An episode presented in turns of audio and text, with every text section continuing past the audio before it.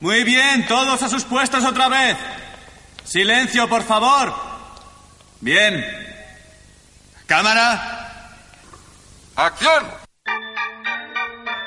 Recuerdo bien aquellos 400 golpes de triunfo y el traveling con el pequeño desertor Antoine Duanel.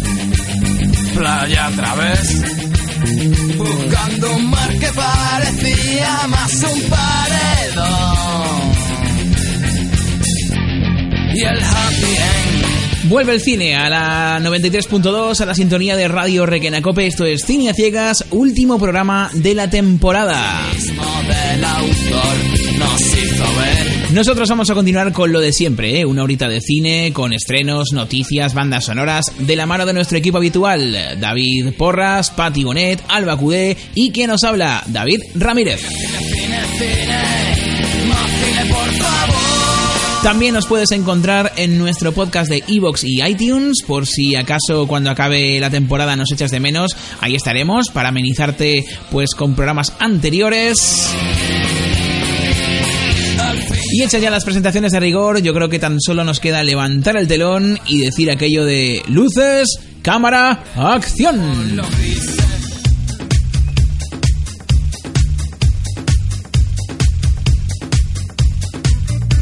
Y damos la bienvenida a nuestra coleccionista de críticas, Alba Cudé. Hola Alba, ¿cómo estamos?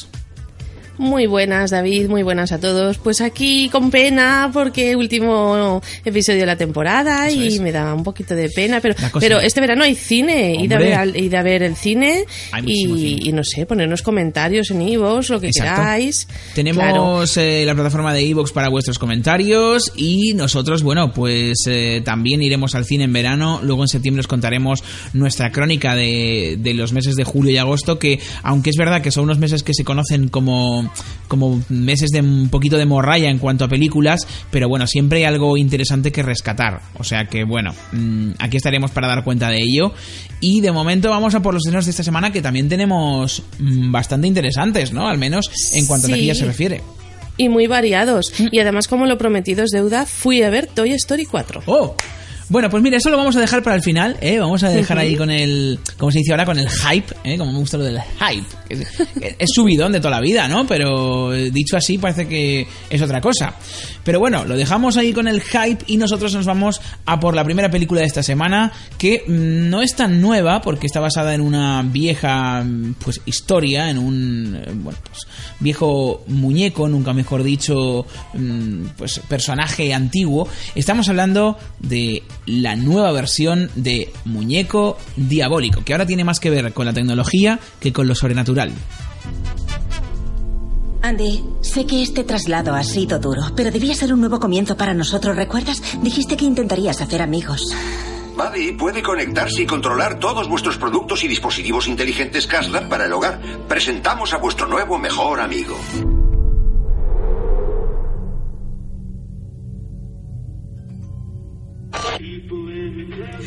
Muñeco Diabólico está dirigida por Las Klemberg. Eh, la verdad es que yo este director no lo conocía. Tiene una película de 2019 que se llama Polaroid, de la cual no tenía noticias. Pero bueno, mm, pues ahí está, es su segunda película. eh, y nos cuenta esta historia, pues que una madre le regala a su hijo un muñeco por su cumpleaños integrado, como hemos escuchado, a toda la casa, o sea, se conecta a todos los dispositivos para poderlos manejar, pero la madre no es consciente de la naturaleza maligna que esconde este muñeco en su interior. Andy, si sabes algo, quiero que me lo digas. Algo le pasa a Chucky. Pues ahí está, muñeco diabólico. Vamos a por las críticas. eh, ¿Cómo son las eh, valoraciones que ha recibido este mm, Chucky de 2019?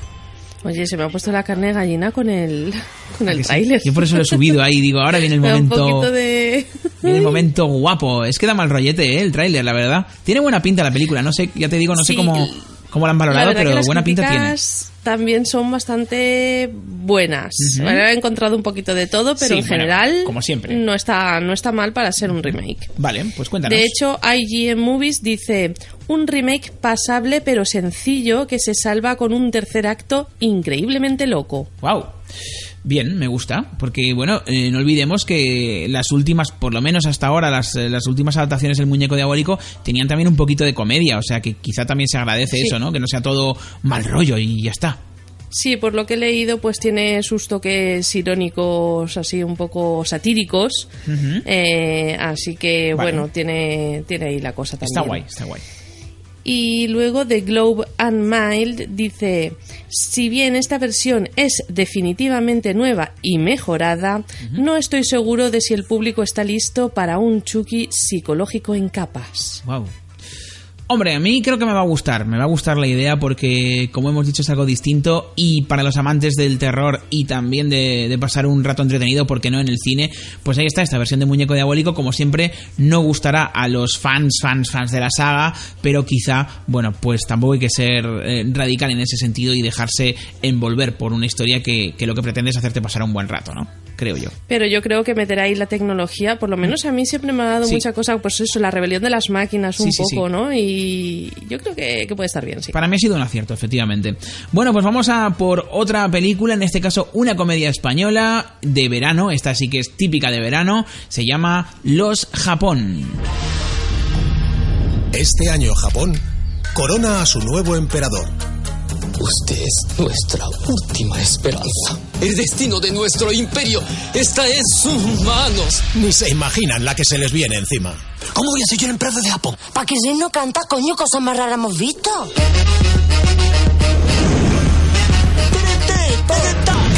Ahora es nuestro momento. Toma ya ahí. Emperador, ¿eh? La baronesa dice en su casa. Recibe Lola en una hamaca. Siendo yo aquí la emperatriz, como que yo no. Y yo que me creí que eran unos guarros. ¿Cómo dice que se llama? Suecito Taniguchi. Los Japón está dirigida por Álvaro Díaz Lorenzo, responsable de películas como La Lista, Señor Dame Paciencia o Café Solo o con ellas. En el reparto tenemos a Dani Rovira, como ya muchos habréis reconocido en el tráiler. También está María León, Antonio Dechent, Cinta Ramírez, Iker Castiñeira o Maya Murfosi, entre otros.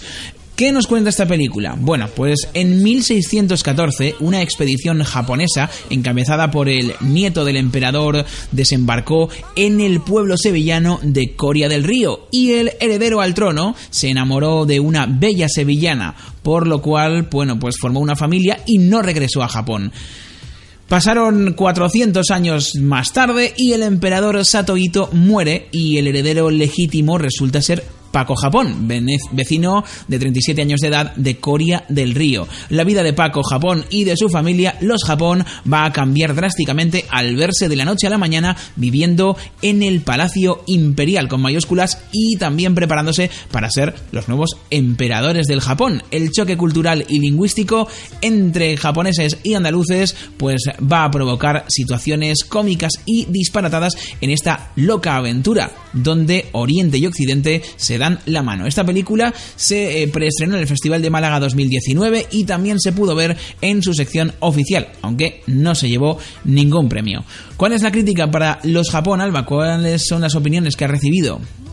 Bueno, yo creo que como idea no está mal y los actores son actores bien conocidos y reputados. Aún así, las críticas no lo avalan.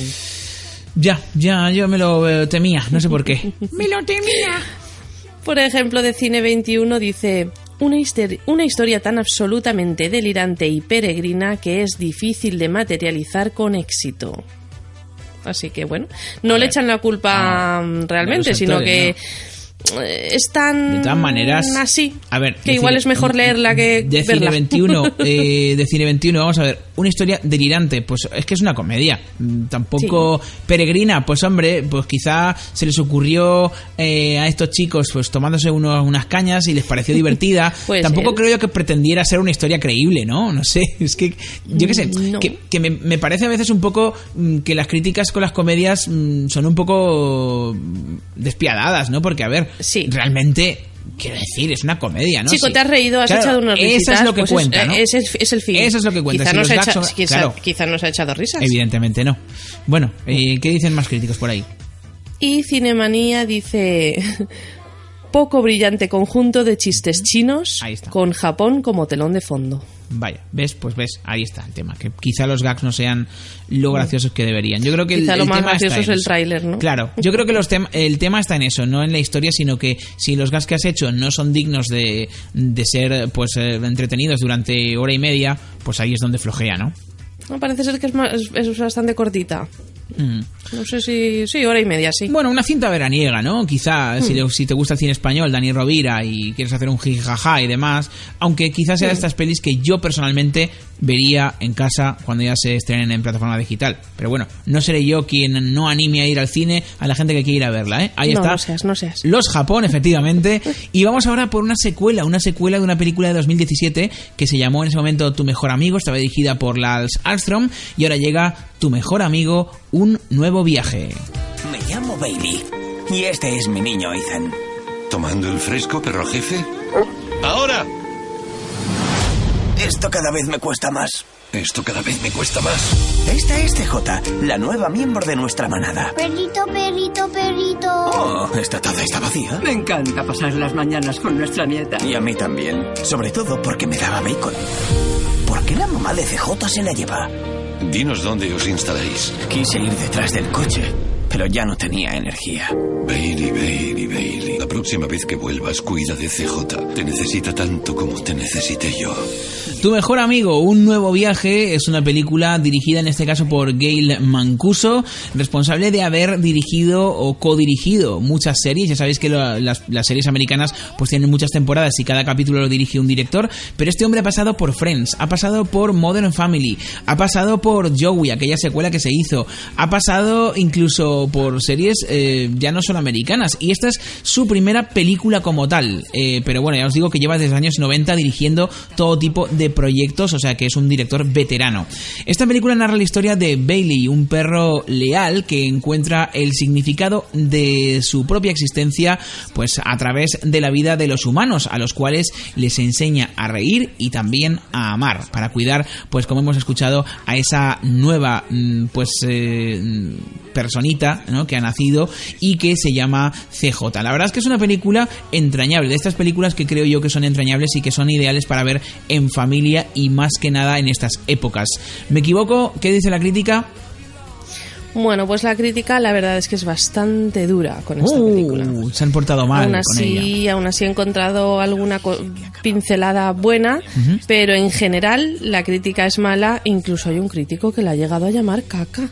Esta Ay, crítica no la he cogido, favor, pero os lo hombre, quería por contar. favor, pero qué mal gusto Sí, sí, este sí, pero, con el- pero así con esas letras. Y para eso le pagan a este hombre, para que ponga Sí. caca en la, en la crítica. Sí, fatal, ha sido feo, ha sido feo. Muy mal educado. no quiero ni darle publicidad. Nada, muy mal, no, no, no digas ni quién es, No, pero vamos, muy mal educado. no, no. Señor, es usted muy mal educado. Exacto. Eh, usted ya lo sabe. Es una persona mal educada. Exacto, exacto.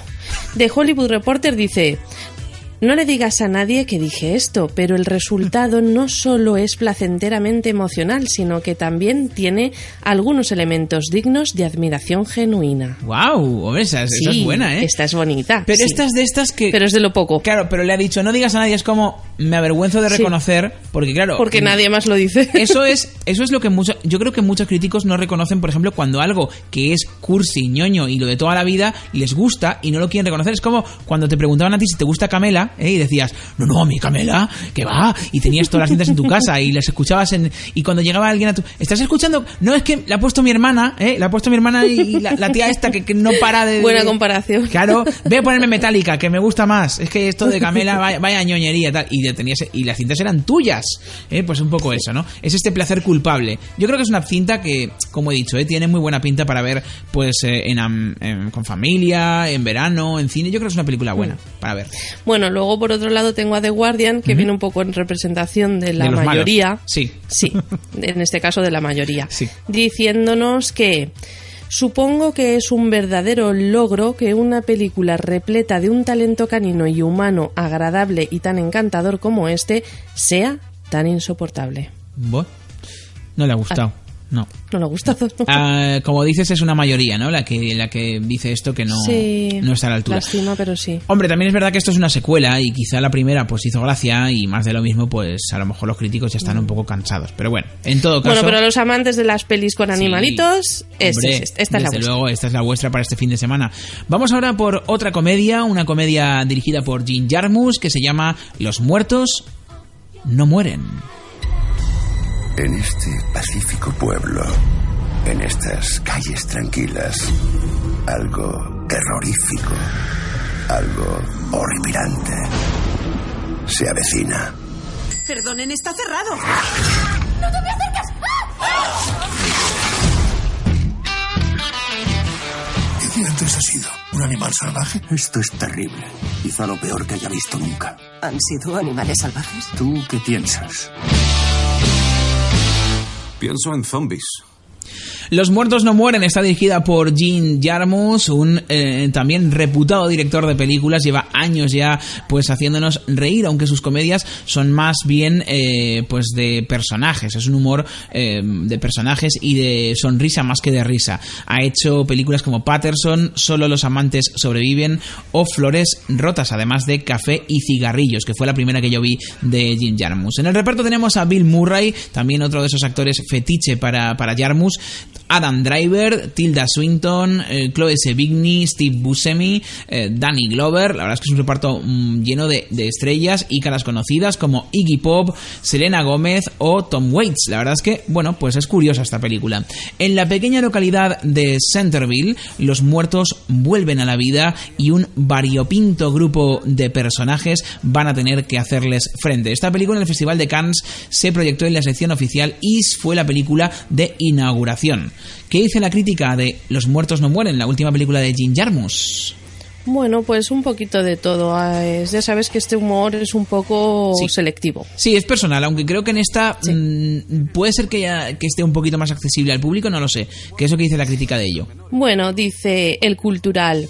Jarmus ha sabido imprimirle cierta finura y elegancia, incluso ternura, además de múltiples guiños autorreferenciales, risueños, metachistes y un running gag que nos atrae. Bueno, muy bien, ¿no? Sí, yo Parece, creo que sí. Parece. Sí. Más cosas. Pero por otro lado, Variety dice, es una comedia macabra de vanguardia, pero la verdad es que está detrás de la curva de la cultura pop. Por eso es un poco decepcionante. Hombre, pues no sé por qué. Si Hombre, a lo mejor habrá pop, gente que justamente por ver a eso Selena le Gómez, guste. a Iggy Pop, a Tom Waits ahí en el reparto, pues eh, en fin, tiene su gracia, ¿no? Yo qué sé. Bueno, en fin, eh, para gente que les guste este tipo de, humor y conozcáis a Jim Jarmusch, ya sabéis lo que vais a ver. Y quizá, como digo, me da a mí la impresión de que es un poquito más accesible que las anteriores y que no va a ser tanto de. Oiga, señor, ¿tiene usted el carnet de Jim Jarmusch? Pues puede verla y si no, no. Creo que esta es un poquito más accesible. Vamos ahora por lo último de Carles Marqués Marcet, un director eh, catalán que a mí la verdad es que me gusta mucho. Ha hecho hasta ahora pues películas como 10.000 kilómetros y Tierra Firme y ahora nos llega con esta que se llama Los días que vendrán. No podemos tener un hijo ahora. Vamos a la clínica, abortamos y ya está. Tú lo quieres tener. No, eso es lo que tú digas, vaya, es decisión tuya. Quiero decir que no sé si lo quiero, pero estoy seguro de que no, no lo quiero. O sea, me estás diciendo que no, no quieres tener un hijo conmigo. Sí, si tú también quieres. La quiero parir. Quiero que salga de aquí. No te preocupes, bien. Quiero sentir cómo baja, cómo aprieta, cómo aprieto, cómo respira, cómo respiro. Y la quiero sacar así y ponérmela aquí, así.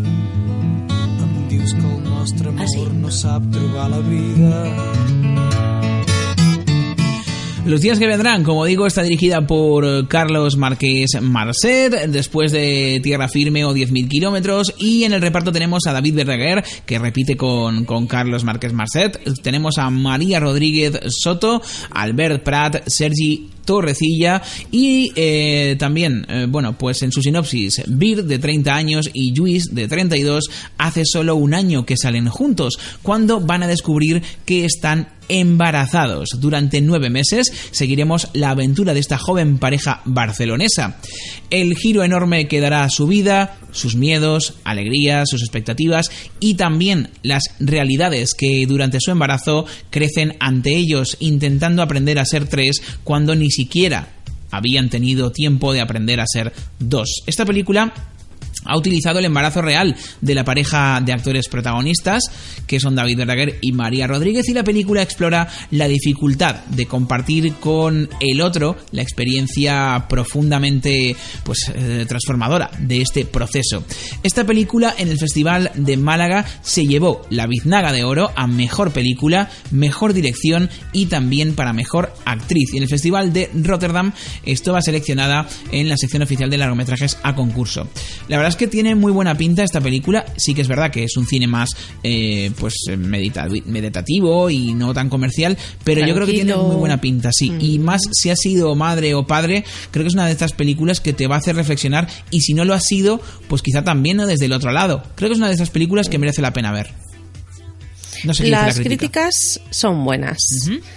Por ejemplo, el periódico dice bascula entre el experimento cinematográfico, el drama intimista y la reflexión social. También es una película sobre el tiempo, sobre la vida, sobre la herencia y la manera que tenemos de gestionarla. Wow. Me gusta, me gusta la verdad muy cómo bien. suena esta crítica. Muy bien. Y del otro lado del charco, de Hollywood Reporter, dice, el resultado es un film envolvente con una sensación casera, atractivamente sucia, que dado su estado entre realidad y ficción, suena verdadero desde el primer cuadro hasta el último. Hombre, y tan verdadero, como que, como que estaba embarazada la protagonista de verdad, vamos. O sea, aquí eh, realismo al máximo, ¿no? Yo creo que Carles Márquez Marcet sí que se ha preocupado siempre en estas tres películas que ha hecho de demostrar cosas muy, muy de cerca, ¿eh? Yo creo que en 10.000 kilómet- eh, kilómetros lo hizo con las relaciones a distancia, en Tierra Firme más pues con las aproximaciones físicas eh, y, en esta pues con, el hecho de ser padre. Yo creo que este hombre eh, tiene muy buen futuro en este tipo de películas, más pequeñitas, más intimistas, pero lo hace muy muy bien, la verdad. Dicho esto, ya se me ha visto un poco el plumero, pues ya está. Vamos a por otra película. Vamos a por un thriller que se llama Welcome Home. Bienvenidos a casa. Vinimos a arreglar esto. No nos iremos hasta que lo hayamos hecho. Creo que al final hemos llegado. Bienvenidos a casa. ¿Mejor que tu hotel? ¡Ah! ¿Qué te pasa? No puedo dejar de verlo. A ti, con él. Lo siento. Empecemos de nuevo, ¿vale? Es como si no hubiera nadie más en el mundo. ¿Por qué lo hiciste, Carlos?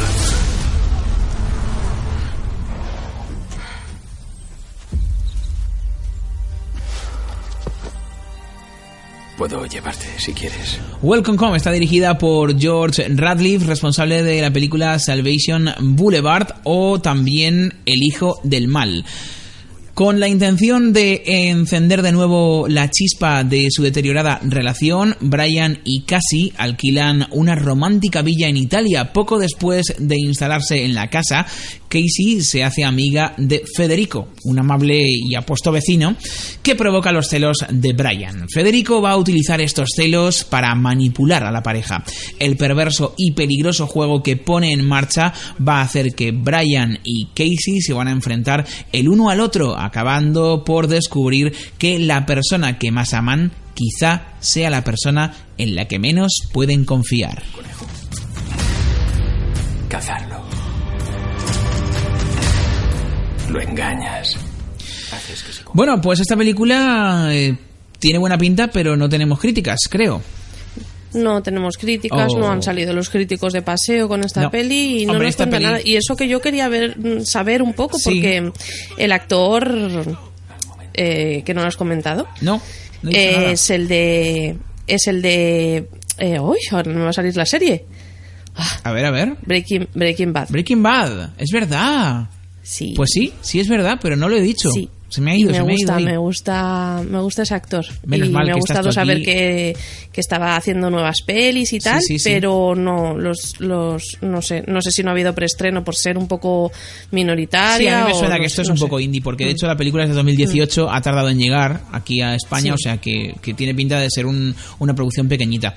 Pero bueno, yo creo que la pinta la tiene, ¿eh? si te gusta el thriller, yo creo que es una buena opción. Y más si te gusta incluso Breaking Bad, pues para ver a este actor otra Tiene vez buena pinta. en pantalla, pues está muy bien, está muy bien, la verdad. Oye, no conocía yo. Se me ha, se me ha ido, ¿eh? Me la, han, me la han metido ahí bien. Yo no. he- mira que me gustaba Breaking Bueno, Bad, pero no. Para eso estoy, para comentar. Gracias, gracias. comentar. Menos mal, menos mal. Bueno, pues vamos a por la última película que tenemos hoy. Es una película que nos llega desde Bélgica, se llama Instinto Maternal y está diri- dirigida por Olivier Massep de Paz, más o menos. ¿eh? Eh, si hay algún belga por ahí escuchando, pues habrá dicho qué barbaridad. Pero bueno, Alice y Celine son dos amigas que tienen una relación especial. Viven con sus familias en los suburbios bruselenses de los años 60, en dos idénticas casas adosadas de clase media.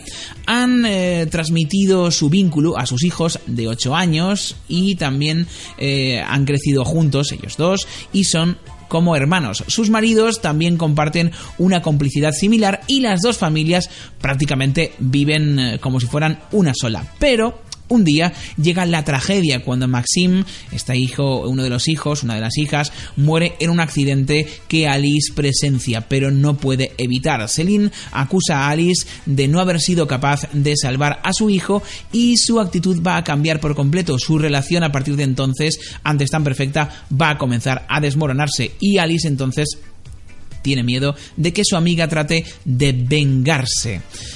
Bueno, un argumento bastante retorcidillo, ese instinto maternal. Ha empezado así como una peli súper eh, guay, eh, súper chuli, pero se ha ido, se ha ido, se les ha ido ahí Pero a esta, tope. esta, esta sinopsis ha, contado mucho. ha contado parece. mucho, creo yo, ¿no? No sé. Yo sí. Hombre, Bueno. de hecho, yo había leído otra un poquito más corta, creía que ibas a decir esa, y cuando has contado lo del accidente y todo, digo, no, no, ¿por qué? ¿Por qué? Pues mira, no sé, yo he ido, me he ido dejando llevar por el argumento y, y yo qué Sí, sé. sí. Pero bueno, Ay, no sé, bueno, me ha- pues ahora me han dado ganas de verla, la verdad. Bueno, ¿Tenemos la verdad es que sí, tenemos un poquito de críticas y variadas. Dice Cinemanía, asfixiante telenovela belga, bastante Mm. bien camuflada. Vale. Pero eso no es que sea malo, ¿no? O, que, o sí, o no. O no sé. Mm. No. Es que telenovela es un poco despectivo, pero si dice que está camuflada es porque está bien. dice Sí. Pero no sé. Bueno. ¿Tú has venido aquí a hundirme o a sacarme a relucir? Pues no lo sabemos, es. no lo sabemos porque lo ha hecho así un poco a medias. Pero, bueno, para terminar de aclararnos un poco las cosas, viene Premier y nos dice, al principio intrigante, la reconstrucción de los años 60 se convierte en algo previsible y transforma un suspenso efectivo en un ejercicio de estilo mal controlado. Ah, vale. Entonces, mal, ¿no? Empieza Mal, bien, luego va mal. mal, luego va bien, luego Sí, va mal. No re- sabemos. Sí, sí. Es Bueno, un sub y baja de pues emociones. eso, es un sube y baja. Si queréis eh, experimentar un sube y baja eh, de emociones, oye, que hay gente que también le gusta ir al cine a probar. Eh, Esta película que no que no sé yo muy bien cómo va a ir. qué va a pasar con hay gente que le gusta, ¿no? Eh, ver Claro. cine distinto, cine europeo, eh, y bueno, pues eh, pueden decantarse por este instinto maternal.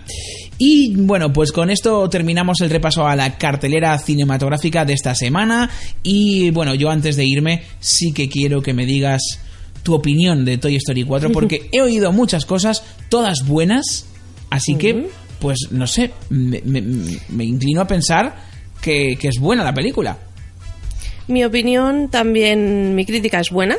Es buena, Eh, me parece que es una peli que está completamente a la altura. Es una aventura de los juguetes de Toy Story, eh, pues como viene siendo la 1, la 2 y la 3. Eso es. No se desmerece en nada. Mm, De hecho, yo diría que incluso puede ser que me gustara eh, más que la más que la 3, incluso podría Ajá. decir. Sí, eso también me ha llegado. Em, sí, mira. Pues eh, lo único que, mm, sin querer hacer mucho spoiler, no me gusta el final. Ajá. Bueno, pues lo dejamos ahí para que no. Para que nadie sepa lo que es y lo que no, pero solamente. Mi nota, Ajá. pongo un siete y medio y Bien. se la bajo por el final. Ala. O sea, O sea, iba a ser más poner- y se- podría ponerle más, pero el final es que no. Bueno, es que me fui enfadada y todo, Vale, en plan, bueno. ¡no! Vale, ¿Por pues qué? nada, pues nada, ahí está. Interesante, o porque a ver sin haber sin haber contado nada has creado más expectación. Claro. ¿no? Tienes que verla y hasta el final. Bueno, pues nada, ahí está. Ahí está Toy Story 4, eh, muy bien eh, reseñada por nuestra compañera Alba. Y la verdad es que, bueno, pues como siempre, darte las gracias por haber estado, pues ya 70 programas que llevamos, ¿eh? Atención. 70 programas, somos ya súper maduros y adultos. Y... Pues nada, vamos a por los 100. De momento vamos a hacer un pequeño respiro, pero la idea nuestra es llegar, ¿eh? Llegar a los 100 y lo hacemos gracias también a vosotros, a la audiencia que estáis semana tras semana escuchándonos. Así que, Alba, muchísimas gracias y nos escuchamos en septiembre. Buenas vacaciones. Gracias a ti, gracias a vosotros y feliz verano. Un abrazo. Un abrazo. Nosotros continuamos. Esto es Cine a Ciegas, Radio Requena, Cope 93.2.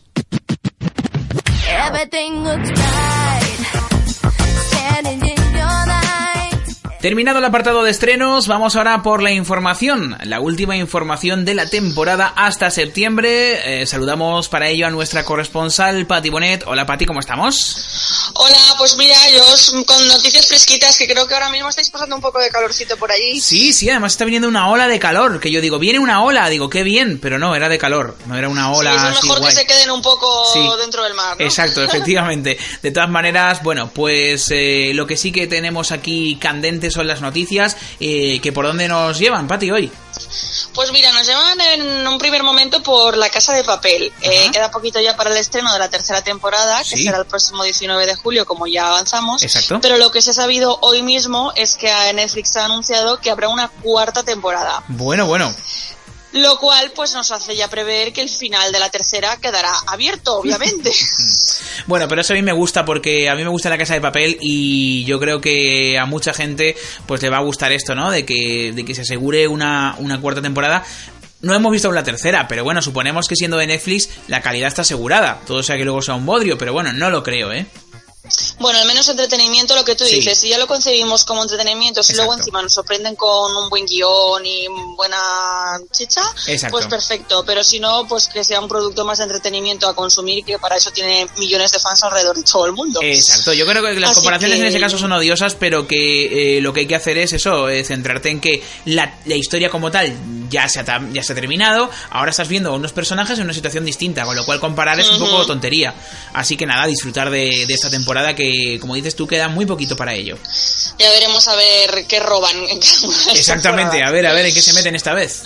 Han dicho que ya la está rodando la cuarta, así que bueno, pues ya está todo el proceso en marcha. Pues a disfrutarla. Y con más noticias así fresquitas, pues mira, eh, se va a estrenar dentro de poco la nueva de Spider-Man, que está interpretada por Tom Holland. Sí. Y como sabes que a veces nos, nos gusta contar así cosas un poco anecdóticas que se han sabido en las redes, pues bueno, se ha sabido que Tom Holland pues eh, hizo, un poco de superhéroe en la vida normal.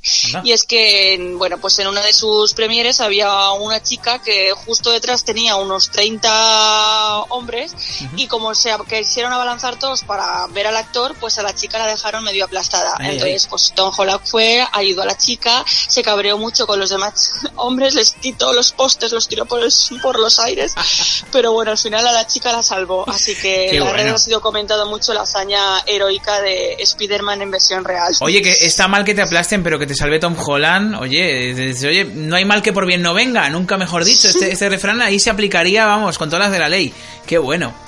Bueno, pero está bien también que los actores eh, tomen parte, ¿no? Y, reaccionen ante los hechos que les ocurren a sus fans y que, como tú dices, ¿no? Pues reprendan a la gente más vehemente, porque es que hay gente que de verdad mm, yo creo que se pasa, ¿no? Con, este tema. Oye, que una cosa es eh, pues ser fan y otra cosa es eh, chafar a una persona por una persona, que al fin y al cabo somos de carne y hueso todos, ¿no? Y que todos somos claro, humanos. Que vamos al baño todos, Exactamente, efectivamente, tal cual, efectivamente. Sí, señora, muy bien dicho.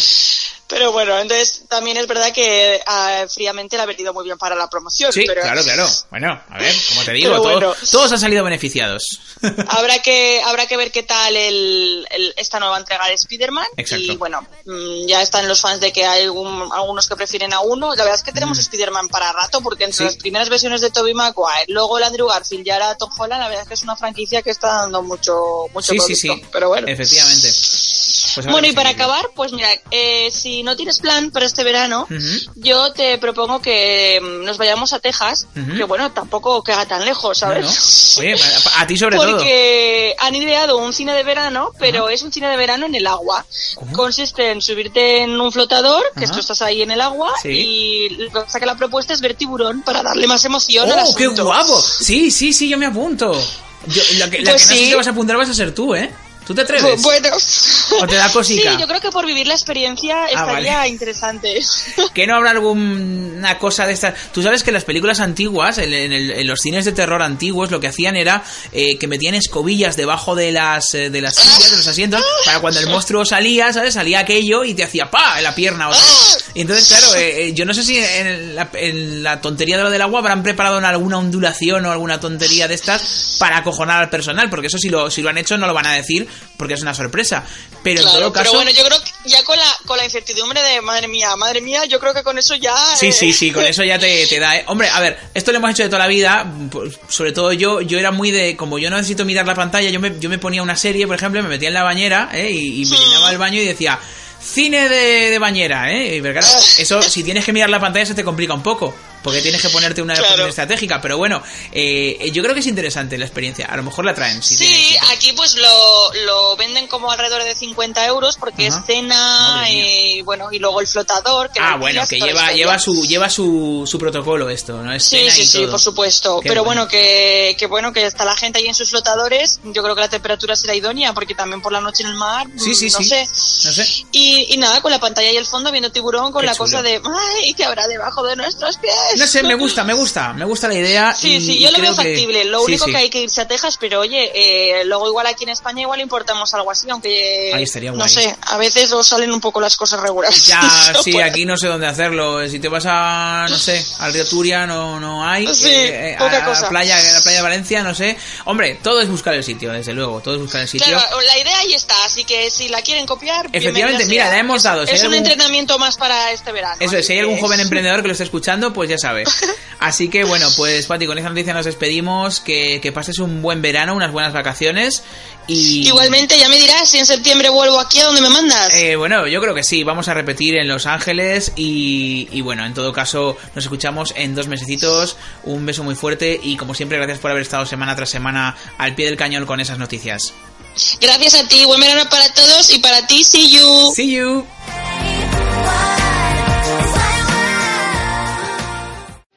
No me llames exagerado. ¿Crees que miento? Ese es el dragón más grande que jamás he conocido, os lo aseguro. Lo he visto tragarse 10 pastillas de chocolate y 7 litros de leche en 15 minutos. Es capaz de tragarse una botella hecha pedazos y clavos oxidados, lo que sea. Y si me permitieras cortarte tu cabeza de yankee, también se la comería. Puedo comerme 50 huevos. ¿Eh? Nadie puede comerse 50 huevos. Ha dicho que es capaz de comer lo que sea. ¿Alguna vez lo has hecho? Nadie comió jamás 50 huevos. Babaluga, te apuesta a la vista. Si mi amigo dice que se traga 50 huevos, se los traga. Sí, pero ¿en qué tiempo? En una hora. Tomo parte en la apuesta. ¿Quién me sigue? Cobro todas las apuestas que queráis hacer. Coco, trae papel. Drag. 50 huevos son cuatro docenas y dos más. Eso no lo resiste el estómago humano. Reventará. Vais a matarle. Él ha dicho que es capaz de comerse 50 huevos y yo quiero comprobarlo. Vamos, sacad vuestro dinero. Coco será el depositario. Alto, un momento. ¿Cómo va a comerse? Eso, eso. Hervidos 15 minutos y en el plazo de una hora. Una condición. Nada de vomitar. Si Luke vomita, perdéis la apuesta. ¿Has visto por casualidad que mi amigo vomitara aquí alguna vez? Vamos, cállate ya y entrega el dinero a Coco. Vamos ya, entregad el dinero aquí.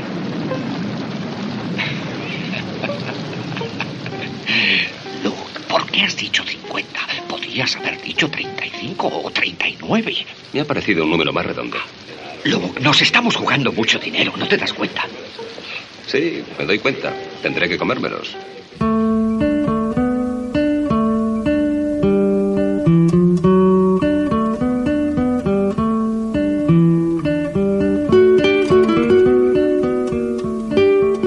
Y vamos a terminar el programa de hoy de Cine Ciegas, el último programa de la temporada. Vamos a recibir a nuestro compañero bandasonero de este espacio y tocayo, David Porras. ¿Cómo estamos, amigo? Hola David Ramírez, ¿cómo estás?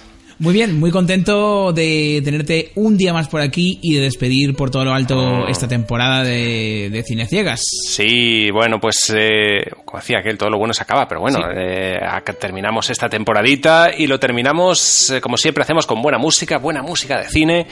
Hablamos de un todo un clásico de, de- del cine, no hablamos de una película excesivamente conocida para el público en general, pero realmente sigue tratándose de un clásico y bueno, el que más o el que menos eh, seguro que en alguna, en alguna ocasión la ha visto. Hablamos de la leyenda del indomable Wow, sí señor. peliculón de, de ese clásico del subgénero del cine carcelario.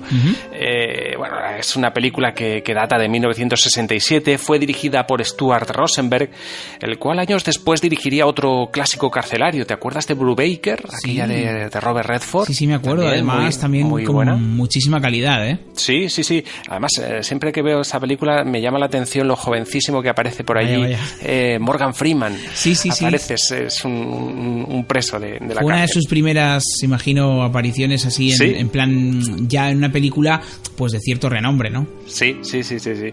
La leyenda del indomable, bueno, pues narra la historia de Luke, eh, no Luke Skywalker, sino Luke a secas, un, un muchacho rebelde de nacimiento, eh, capacidad, con una capacidad de soportar los golpes, un poco por tozudez, ¿no? Y por dignidad. Cuando, la verdad es que cuando ingresa en una prisión del sur de, de Estados Unidos, los carceleros tratan enseguida de, pues eso, de domarlo a base de malos tratos y trabajos agotadores, pero bueno, el eh, RQR se re- no se rendirá eh, mientras esté en juego su orgullo y, y su libertad personal. Por, por Aún- algo es indomable, ¿no? Pues efectivamente. Aunque caiga sobre él el castigo más duro, pues, eh, pues eso, ahí lo tenemos. Jamás eh, dejará de, de intentar la fuga. La, la película es un intento de fuga tras otro. Eh, precisamente la, esa tozudez y, y sus continuos intentos de fuga acabarán provocando la admiración de- del resto de, de los compañeros presos. Bueno, Paul Newman fue el encargado de dar vida a este joven indómito en una de sus antológicas interpretaciones y en un papel que la verdad es que le venía al pelo. El actor secundario George Kennedy eh, también compuso su personaje de manera magistral y bueno, por este trabajo recibió, recibió un Oscar. La película está narrada con un cierto aire de fábula, en la que se reflexiona sobre el desarraigo emocional, la rebeldía y, y la libertad. La película contiene una serie de secuencias, por supuesto, inolvidables, como la de la pelea de boxeo en la que Luke tozudamente se niega a dar por finalizado el combate pese a que le están machacando. Sí, exacto. O la escena del lavado de coche con una exuberante chica lavando el coche de manera provocativa delante de los presos, que hay que Sí, tener mala, mala baba, ¿no? Escenas que quizá ahora no podrían rodarse. Ahí sí, lo dejo. sí, sí, sí, efectivamente. Ahí lo dejamos. Políticamente es incorrectas. a día de hoy. Incorrecta, sí, sí. Sí. Cierto. Pero la más memorable es la que Paul Newman eh, pues debe comerse esos 50 huevos cocidos debido a una apuesta. Además que sale de él. Él así de repente está tumbado en su, en su cama y de repente dice... Yo me comería 50 huevos crudos, eh, cocidos. Y todos, eh, venga, va, pues te... ap-". En fin, ahí se lía una allí. Y el tío se acaba... Bueno, no lo voy a, no lo voy a des- Eso es. desvelar. Es, es legendaria esa escena porque además Sí. eh, yo creo, David, que mucha gente conoce esa parte y no sabe de dónde es. Sí, sí, sí, es cierto, es cierto. De hecho, eh, en series como por ejemplo Los Simpsons se la homenajea en, decir, en- parodiada. en un par de ocasiones. eh, eh, y bueno, pues eh, lo de los huevos cocidos, los 50 huevos, la verdad es que realmente eh, yo creo que es una de las cosas por las cuales esta película ha pasado un poco a, a- un poco en el está así permanece en el recuerdo ¿no? de, de la gente. La música de la leyenda del Indomable fue obra del compositor de origen argentino Lalo Schifrin. Schifrin, pues eso, es todo un clásico de los años 60 y 70, a quien el tiempo y las nuevas modas la verdad es que no perdonaron, permaneciendo en el olvido durante casi 20 años hasta que Tom Cruise eh, decidió rescatar las aventuras de Misión Imposible y su pegadiza sintonía televisiva. Eh, fue entonces cuando se le volvió a upar hasta el primer plano de actualidad. Pero Schifrin, la verdad es que poseía una amplia carrera a sus espaldas como compositor, arreglista y también como director de orquesta. Por citar solo algunos de sus más célebres trabajos, compuso la música de películas como Bullet, estupenda película con esa persecución de coches eh, por San Francisco, El seductor de Clint Eastwood, Harry el sucio, todo un clásico de, la banda sonora, la, música de Harry el sucio, o THX 1138, aquella primera, la ópera prima de George Lucas, antes de Star Wars y tal. Bastante, bastante rara para su tiempo y que hoy en día ha aguantado, mm, no en cuanto a, mm, pues eso, efectos especiales y demás, pero el argumento podría ser perfectamente un capítulo de Black Mirror, vamos. Sí, sí, sí. Creo, que, creo que Lucas se adelantó en ese sentido a esas películas de ficción real mezclado con, crítica social que ahora pues están de moda y en aquella época pues resultó ser un estrepitoso fracaso para, para George Lucas es cierto. Eh, bueno, he dicho que es ópera prima, pero no recuerdo si fue primero American Graffiti o esta. Yo diría que esta. Puede ser, creo que sí, creo que yo sí. diría que esta. Bueno, pues pero tampoco lo diría muy alto, ¿eh? Es cierto, yo tampoco. en fin, eso en cualquier momento se puede consultar. Exacto. Bueno, pues incluso llegó a componer David música para El Exorcista. Wow pero rechazaron incluirla en la película. No sé exactamente por qué motivo, pero bueno, yo creo que finalmente vieron que el, Tubular Bells de, Michael Field quedaba mejor. O, pero qué curioso, ¿no? Porque, no, bueno, tú que sabes de esto, ¿no habrá salido por ahí una grabación de cómo iba a ser aquello? Pues eh, no sé si se llegó a grabar, la verdad es que no lo sé. Puede ser que, esté editado por ahí. Yo, yo creo que, vamos, viniendo de la Los Sifrin, me, hubiera gustado como mínimo escucharlo. Sí, sí, Escucharlo, ¿verdad que sí? Pues mira, eh, ya tenemos deberes para este verano. Sí, señor, sí, señor. bueno, pues eh, con su peculiar música, esa mezcla de jazz y música discotequera, pues fue un referente eh, durante todos los años 70, pero siempre será recordado por ser el creador de la sintonía de Misión Imposible. durante, durante una temporada estuvo muy vinculado a España, donde dirigió la Orquesta Sinfónica de Barcelona, compuso la música para El Quijote, ¿te acuerdas del Quijote? Muy grande. Lo iba a decir yo ahora, digo, si no lo dice él, lo digo yo. Pero sí que es una, es una banda sonora memorable y la serie, muy bonita. bueno, yo creo que yo creo que es de lo mejorcito, que es eh, una de las mejores versiones que por lo menos yo he visto de, del Quijote. Yo me creo que en cuanto a adaptaciones, eh, mira que es difícil adaptar el Quijote y creo que creo que esa serie lo, por lo menos lo, lo, intenta y lo hace, como tú dices, de, de las mejores adaptaciones que he visto, porque claro es muy difícil sí, sí, sí, sí, Creo que tenía un guion de Camilo José Cela, nada menos. O sea, eh, bueno, eh, la, serie realmente Rey Fernando Rey, Alfredo Landa de Sancho Panza. Un eh, Fernando Rey hacía un papelón, en fin. Invitamos a, ver esa serie porque además está ahora en, en RTV a la carta. O sea que, oye, ¿Qué queréis que os diga? Pues para algo gratis que hay y, pues oye, sí. y que está muy bien, la verdad es que está llena de joyas, ¿eh? RTV. Yo invito a la gente a bucear por ahí porque los nostálgicos os vais a llevar más de una sorpresa. Mira, pues mira. Eh, luego también colaboró estrechamente con Carlos Saura, para quien compuso la música de tango. Eh, Sifrin, pues eso, cuenta con seis nominaciones a los Oscars y tres nominaciones a los Globos de Oro. Su banda sonora para La leyenda del indomable, la verdad es que está sustancialmente integrada por temas de jazz y de folk, eh, mezclados con un estilo sinfónico un poco acuñado por, por, ese estilo de Aaron Copland, música adecuada un poco para ambientar una película que, que, está que se desarrolla en la América profunda y para, y para dotar eh, tanto a los personajes como a las situaciones de un poco de mayor realismo, aunque hay espacio para cierto sentido del humor, como, como, como, eso, como la escena de la competición por la ingestión de, de huevos duros, en el que la música sirve un poco para dotar de dinamismo la secuencia y, para dar una cierta relajación al, al drama de, de, toda la película. ¿no?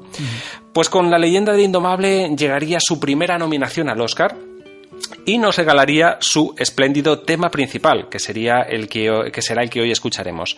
Se trata de una pieza de aire nostálgico envuelto con, un estilo de la música sureña, muy folk, eh, en el que intervienen el solo de la guitarra y la orquesta un poco para, apoyarla. Así que nada, David, toda una pequeña joya de la música de cine que, con la cual nos despedimos esta, esta temporada en, en, Cine a Ciegas. 70 programas ya nos contemplan ¿eh? y, y que, bueno, como dices, pues es una buena metáfora porque nosotros ahora nos vamos, pero somos como el indomable. Resurgiremos tras el verano y, la verdad es que, bueno, pues aquí estaremos de nuevo en septiembre. Gracias, como siempre, compañero, por, por tu banda sonora de hoy y por ese pues final con un tema mítico de, de las bandas sonoras. Así que nos escuchamos en septiembre. Perfecto, un placer David, como siempre, feliz verano. Y a nuestra audiencia también desearle un feliz verano, unas felices fiestas eh, y también emplazarla a septiembre a la próxima edición de Cine Ciegas. Ya sabéis, también si os quedan ganas de escucharnos, podéis hacerlo en nuestro podcast de Evox y iTunes. Así que buen verano para todos, buen cine también y adiós, felices vacaciones.